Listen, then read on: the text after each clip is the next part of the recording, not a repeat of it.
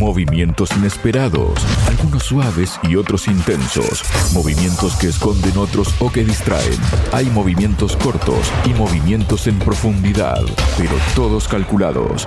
Hay espera, defensa y ataque. Hay peones, hay caballos, hay alfiles, torres, reina y rey. Todos juegan, todos tienen su rol. En Radio Sputnik, ajedrez de geopolítica, donde conocemos todo lo que se juega y todo lo que se decide. Conduce Javier Benítez. Los gobiernos europeos están aumentando su preparación militar ante un posible conflicto con Rusia. Para hablar sobre ello, estoy junto al director del Instituto Español de Geopolítica, Juan Aguilar. Juan, bienvenido a Radio Sputnik. ¿Cómo estás? Muy buenas, encantado como siempre. Muchísimas gracias Juan. Hemos eh, sido testigos a lo largo de los últimos días que en territorio europeo se ha desatado una campaña mediática, ¿no? Que mediática, pero también de parte de distintos tipos de autoridades y no solo políticas, sino también militares dentro de lo que es la Unión Europea, ¿no? y que se han visto reflejadas además en estas publicaciones que mencionamos, como por ejemplo, tenemos una aquí, tenemos una varias, ¿no? Del Daily Mail que parece los pusieron a escribir, ¿no? Este, unos artículos además larguísimos, Juan, has tenido ocasión de verlos, ¿verdad? Que no sé cuántas horas, cuántos días se puede pasar uno escribiendo sobre una posible guerra contra la OTAN de Rusia en el año 2044, por ejemplo, ¿no? Así es. Vamos a ver, evidentemente vamos a partir de un hecho. Es decir, no sería absurdo pensar que ni ahora ni en los próximos años Rusia lanzara un ataque contra la OTAN, porque eso significaría lanzar un ataque contra los 32 países y se aplicara el artículo 5 y todos respondieran. Cosa que también puede ser dudosa, pero vamos a suponer que sí. lógicamente eso significaría una guerra mundial y por lo tanto un riesgo incalculable de acabar en un conflicto nuclear. Es absurdo pensar que Rusia se iba a lanzar contra 32 países a la vez, que son 25 veces su presupuesto de defensa. Y además con tres de las eh, potencias nucleares principales, como es el Reino Unido, Francia y los Estados Unidos. Es decir, en el fondo todo esto es un disparate. Entonces, ¿por qué ocurre esto? Es evidente que estamos ante una campaña, dentro de la guerra híbrida de la OTAN con Rusia, una campaña de intoxicación. ¿De intoxicación a quién? A la opinión pública. ¿Cómo comienza esto? Pues cuando un almirante de la OTAN, Rod Bauer, en una reunión de jefes de defensa de la OTAN, ¿eh? avisa del peligro ruso y de que una vez que se acabe la guerra en Ucrania, Rusia va a lanzar ataques contra otros países del este. Suponemos que los bálticos, Polonia, Finlandia. Hablaron del corredor también, ¿no? Que une con Kaliningrado. Claro, hay varios puntos críticos ¿no? a los que, la OTAN teme. Uno es el corredor de Salwikin que une Kaliningrado con Bielorrusia para evitar dejar que, que quede Kaliningrado quede aislada. Otro punto crítico también sería que el avance de las tropas rusas llegara a Transcarpatia, con lo cual tendría acceso directo a la frontera con Hungría y con Eslovaquia, posibles aliados rusos, y de ahí con Serbia, aliados rusos. Claro, eso significaría que la influencia rusa llegaría ya a pocos kilómetros de la frontera alemana. Todo esto evidentemente preocupa a la OTAN, pero la campaña fundamentalmente va enfocada, yo creo que como con toda campaña militar, aunque no sea bélica, estamos dentro de una guerra híbrida, va enfocada a tener una serie de objetivos. Y estos objetivos se dividen en operacionales, estratégicos y geopolíticos. Los operacionales están muy claros. Hay que tapar una posible derrota de Ucrania, que implica una debilidad de la OTAN terrible y que ha quedado en evidencia en estos últimos meses y con la imposibilidad de mantener el ritmo de producción industrial de armamento que exige una guerra industrial del siglo XXI. Además, esto beneficia el aumentar la brecha de Europa con Rusia, metiéndole miedo a la población y de esta forma se conseguirían esos objetivos operacionales. ¿Cuáles serían los objetivos estratégicos? Hombre, pues muy sencillo, se le mete el miedo a la población, ¿para qué? Para aumentar el control social. Es decir, más miedo implica más censura, más control de la información, más rusofobia, es decir, de identificar un enemigo al que todos eh, teman, y esto lleva a la justificación de unos gastos militares exagerados. ¿Por qué? Porque está la seguridad de todos en peligro. ¿Cuáles son las implicaciones de estos gastos militares exagerados? Hombre, las primeras, los recortes de los gastos sociales y luego las privatizaciones necesarias para conseguir que los estados tengan dinero para pagar precisamente toda esa carrera de armamentos, todo ese rearme que pretenden. Y finalmente, ¿cuáles serían los objetivos geopolíticos? Pues en consecuencia de todo esto, el primero, mantener el control y el vasallaje de Europa respecto a Estados Unidos, porque claro, lógicamente aquí el 70% de la OTAN es Estados Unidos ¿eh? y va a ser el gran productor de armas, lo cual llega al segundo objetivo geopolítico, favorecer al complejo militar industrial de Estados Unidos, en un momento en que su economía precisamente no pasa por unos días muy brillantes. Y por último, y muy importante, justificar que la OTAN es una necesidad. Es decir, que nadie se plantee que para qué nos sirve una alianza militar con los consiguientes gastos, que son brutales, si tal peligro, si no existe un peligro, un peligro creíble, como podría ser Rusia o China. Entonces, para... Más teniendo en cuenta, Juan, y perdona la interrupción, cómo se viene barajando las presidenciales en Estados Unidos, ¿no? Están todavía en, las precandidaturas, ¿no? Pero en Europa ya, por ejemplo, Christine Lagarde ha dicho que el hecho de que Trump vuelva a ganar la presidencia de Estados Unidos, eso representa una amenaza para Europa. Unas palabras que representan, valga la redundancia también, toda una injerencia, ¿no? En un proceso electoral de un país extranjero de lo que tanto se quejan los propios occidentales, ¿no? Claro, evidentemente, no, no. Es decir, todo esto además ocurre en un año electoral en Estados Unidos donde el Estado profundo también ve otro peligro. Ve el peligro de que si hubiera una victoria de Trump, pues posiblemente todo este plan eh, empezara a fallar. No otra cosa porque Trump no parece muy favorable a la OTAN y de alguna forma hay que justificar que la OTAN tiene que seguir existiendo, porque si no todo el edificio se viene abajo. Y si se viene abajo la OTAN, se viene abajo el control que tenía Europa como un protectorado norteamericano. ¿no? Es decir, todo está encadenado. Es una campaña, como digo, es una campaña de guerra híbrida. Se va a Estados Unidos de la OTAN y ahí sí que, que se arma, ¿no?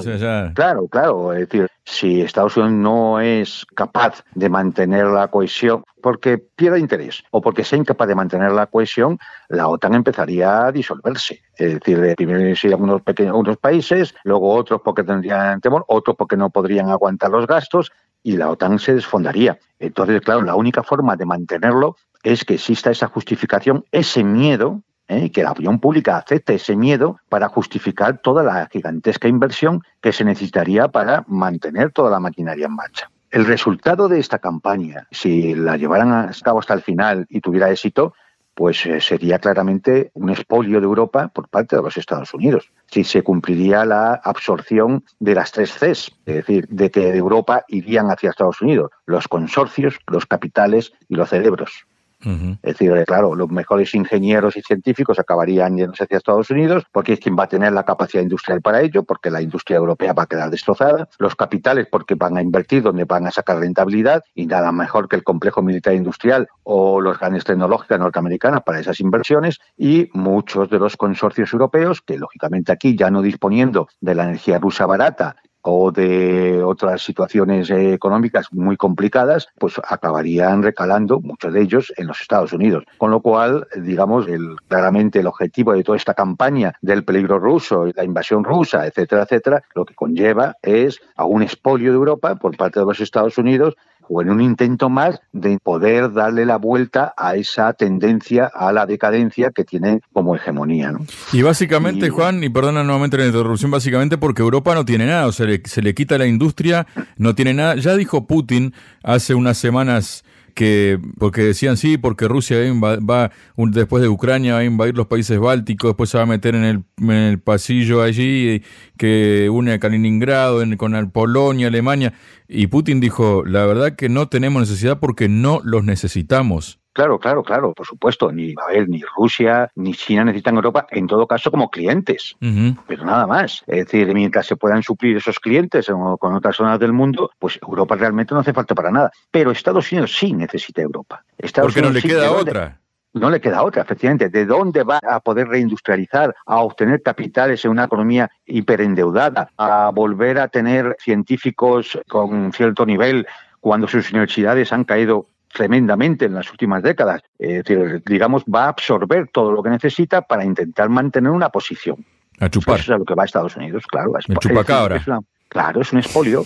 Es un expolio, un expolio del que además la población europea parece, parece no darse cuenta porque efectivamente está inmersa en esta campaña mediática que ha pasado de militares eh, de la OTAN a políticos, de políticos a medios de comunicación y en los papeles, ¿no? Por ejemplo, el documento que se le entrega a Bill que es un periódico amarillista alemán, eh, no es más que un documento típico de planeamiento de unos ejercicios, de unas maniobras. Pero se lo presenta como si realmente la OTAN estuviera pensando que eso va a suceder. Claro, evidentemente un político oficialmente o el secretario general de la OTAN, el señor Stoltenberg, nunca va a aceptar que eso es de la OTAN, que eso es así. Ellos siempre lo van a negar pero ante los medios de prensa, que son los que fabrican la opinión pública, esa es la sensación que se quiere crear. Esa forma de inocular el miedo a la población de que existe un enemigo, un enemigo tan poderoso que nos va a invadir a todos y que hay que hacer algo. Y que esa seguridad, lógicamente, hay que pagarla. Y por lo tanto se van a aceptar cosas que de otra forma serían inaceptables. Es verdad que esto tiene un riesgo. Un riesgo muy importante. Y es que lógicamente, si, si, Europa la vas militarizando, aumenta sus unidades militares, te despliegas alrededor de las fronteras de Rusia, etcétera, etcétera, puede dar lugar a cualquier incidente accidental, pero también en el momento que vieran que bueno que la campaña no va bien porque los estados no se avienen a, entrar al juego o porque quieren mantener su soberanía o porque simplemente no pueden económicamente porque sería hacer sufrir a sus propias poblaciones, pues a lo mejor lo que se busca también es hacer una provocación de tal forma que obligue a Moscú a defenderse y presentar todo eso como una prueba de la agresión rusa inminente, ¿no? Este es el gran riesgo, pero claro, eso es un juego muy peligroso porque se sabe cómo empieza, pero no se sabe efectivamente el alcance que puede llegar a tener. Pero han demostrado que están dispuestos eh, dentro de su locura a hacer cualquier cosa también, ¿no? Claro, porque aquí evidentemente uno piensa que este, todo este plan ha sido diseñado por estrategas y por militares que saben lo que están haciendo y tienen un cálculo racional pero eso funciona hasta los objetivos geopolíticos. O sea, los objetivos geopolíticos los plantean las élites que dirigen los estados de la OTAN. ¿Eh? Y esos objetivos geopolíticos, pues, son de nivel muy alto y con muchas implicaciones de todo tipo, y ahí puede haber sectores muy enloquecidos que ante la posibilidad de que el plan no vaya a resultar, estén dispuestos a cualquier cosa. Y esos sectores enloquecidos, fundamentalmente una parte del Estado profundo norteamericano y británico, pueden intentar, en última instancia, buscar una provocación que incendie Europa, porque al fin y al cabo, ¿quién se quedaría destruida y sufriría las consecuencias de una guerra de tal escala? Pues lógicamente los países europeos. Nunca la isla británica, que quedaría como siempre como una especie de castillo ahí aislado, o los Estados Unidos que están al otro lado del Atlántico. Es decir, esto es una gigantesca trampa que las potencias anglosajonas, y con esto me refiero fundamentalmente a los cinco ojos, ¿no? Estados Unidos, Canadá, el Reino Unido, Nueva Zelanda. y Australia, es decir, son los que quedarían más a salvo como potencia marítima de una guerra terrestre que se, se, vamos, se llevaría adelante en los territorios de la Europa del Este y la Europa Central, que son los que sufrirían, lógicamente, pues la catástrofe, porque esto sería una auténtica catástrofe que devolvería a Europa a una situación pues de eso, de 80 años atrás. ¿Se lo está buscando Europa todo lo que esto que está pasando, Juan? A ver, se lo está buscando, claro. Es una pregunta que es un poco difícil de responder. Yo soy muy crítico con las poblaciones europeas. Claro, porque, porque, una cosa, digamos, son sus gobernantes o sus autoridades y otra cosa es la gente de a pie, ¿no? Efectivamente, sí, pero además no solo las autoridades. Es decir, aquí hay unas élites, porque en Europa también hay un Estado profundo, hay unas élites que son fundamentalmente oligarquías económicas, financieras y mediáticas, que además manejan a todas las élites políticas y han ido poco a poco llevando a Europa a una situación en la cual lamentablemente queda oculta o queda ocultada a ciudadanos ¿no? y a la opinión pública. Con lo cual estos se ven, por un lado, sin posibilidades de reaccionar porque no entienden lo que pasa. Es decir, no comprenden, no tienen los datos, no tienen las claves y obedecen a lo que desde los medios de comunicación les inocula. No, no son capaces de tener un pensamiento crítico, de tener, hacer una reflexión, de aplicar el sentido común para entender qué es lo que está pasando y si esto conviene a los intereses de nuestras poblaciones. Y luego además hay también pues una cierta, vamos a llamarlo así, cobardía. Cobardía no de enfrentarse a un conflicto, sino la cobardía de perder lo poco que se tiene. Lo peor que le puede ocurrir a la gente es que tema perder lo poquito que tiene, porque eso la inmoviliza, la deja congelada. Es decir, ante el riesgo de decir, puedo ganar más, pero y el riesgo de que pierda ya lo poco que me queda es muy grande. Y claro, como son poblaciones que se han aburguesado mucho, muy conformistas, con un cierto nivel de vida, recordemos lo del jardín de Borrell, ¿no? es decir, con un cierto nivel de vida, piensan que eso ya es así, que eso nunca se va a perder y que el progreso siempre es hacia adelante y no se percatan de los peligros que acechan realmente y los peligros en los que sus propias élites les ponen. ¿Y eso qué conlleva? Pues que tenemos unas poblaciones paralizadas. Posiblemente, a lo mejor, fijaremos, ¿eh? pues cuando haya otros efectos colaterales, como pues, estamos viendo con el tema de la agricultura, ¿no? Está empezando a movilizar a gente en Europa o que podía ocurrir, por ejemplo, con que empiezan a subir las tasas de desempleo o la crisis económica se agudizara o empezar a haber escasez de productos. La crisis migratoria, Juan. Claro, la crisis migratoria, efectivamente, la que conlleva el tema de la seguridad ciudadana, el cierre de fábricas, todo esto a lo mejor sí puede llevar a que se produzca una cierta catarsis en la fracción europea, de tal forma que despierte al menos a un importante sector como para intentar buscar otro camino, ¿no? Pero hoy por y ahora mismo con la potencia que tienen los actuales medios de comunicación y las redes sociales influyendo en la población, es difícil. Es difícil porque, te digo, contamos con una población adormecida, acobardada, paralizada y que no entiende lo que pasa. Es decir, le cuentan un relato el relato es que Rusia invadió Ucrania y esa será la primera ficha de un dominó que va a seguir por los estados bálticos, Finlandia, Polonia y va a llegar a París, a Madrid y a Berlín y a Roma, ¿no? Y entonces, bueno, pues ante el terror de que las hordas de, de Asia, ¿no? Decir, rusas, chinas, iraníes, las hordas se echan encima de Occidente, pues esa población acobardada, adormecida, aburguesada, conformista y paralizada, pues acaba aceptando cosas que de otra forma sería inaceptable que aceptara como por ejemplo como por ejemplo cuando se habla de enviar 50.000 millones de euros de ayuda a Ucrania, la gente no hace las cuentas, no se mm. da cuenta de que eso significa aproximadamente que una familia media europea de cuatro miembros va a tener que pagar de sus impuestos, de su bolsillo, 400 euros para ayudar al régimen de Zelensky. Y la inflación. Más lo que ya se ha pagado, ¿no?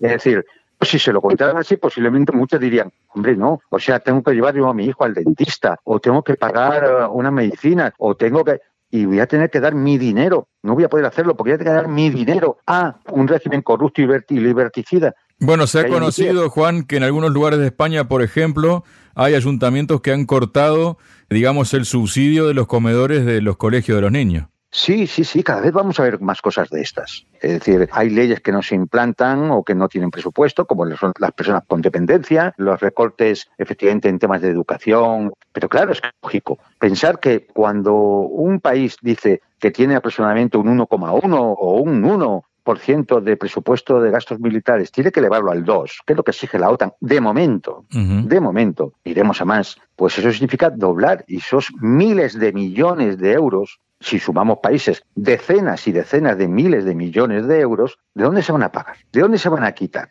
Claro, es decir, al final, ¿de dónde se van a quitar? Los quita, pues de dónde lo puedes quitar.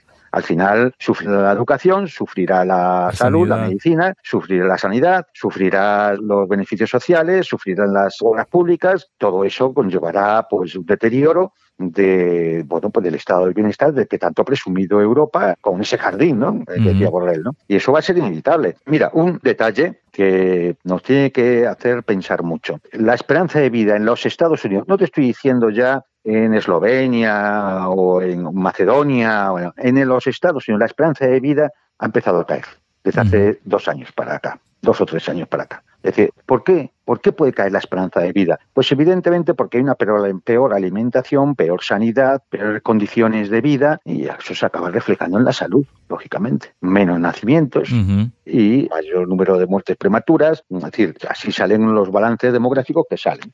Entonces, bueno, pues esa es la perspectiva y eso es todo lo que está detrás de toda esta campaña de miedo inculcado, introducido, inyectado en la población del peligro ruso y de la, la Rusia, que fíjate ridículos. Es decir, el Daily Mail habla de, bueno, para el año 2044, es decir, dentro de 20 años. 20 años. O sea, para ponernos en situación, dentro de 20 años posiblemente Putin ya no esté en el gobierno, por edad simplemente, pues ya no esté en el gobierno. Posiblemente todos los políticos que ahora mismo están presidiendo Estado y demás ya no estén dentro de 20 años. Es más, podríamos hasta dudar a OTAN Sí, capaz de resistir todas la, bueno, pues las situaciones que se van a venir con las grandes crisis que se avecinan en función de una economía que no funciona, de una economía financiarizada, de una incapacidad industrial, de una agricultura que están destruyéndola. Es decir, pues vamos a ver si, es decir, piensan que los franceses ahora mismo, por ejemplo, no tienen mayor problema que pensar ahora mismo que una posible invasión rusa dentro de 20 años. Si tienen ahora mismo un problema social, una fractura social interna, una situación en sus ciudades con la inmigración, una crisis económica, una industria que no tira para adelante. Es decir, piensan que va, gente va a estar pensando en la posible invasión rusa que pueda ocurrir dentro de 20 años o dentro de 10, si es que me da igual. No, evidentemente no. Esto no se hace por todo esto, no se monta por una posible invasión rusa dentro de 20 años. Esto tiene otros otros que yo creo que más o menos he explicado por donde yo creo que va la tendencia. Y al final, pues bueno, pues como tantas veces ocurrió en los momentos coloniales, pues ahora mismo la propia Europa va a servir de terreno neocolonial donde se la va a expoliar para intentar mantener, como puedan, una posición hegemónica eh, por parte de las políticas anglosajonas. Muchas gracias, Juan. Pues ya está. Sputnik. Contamos lo que otros callan.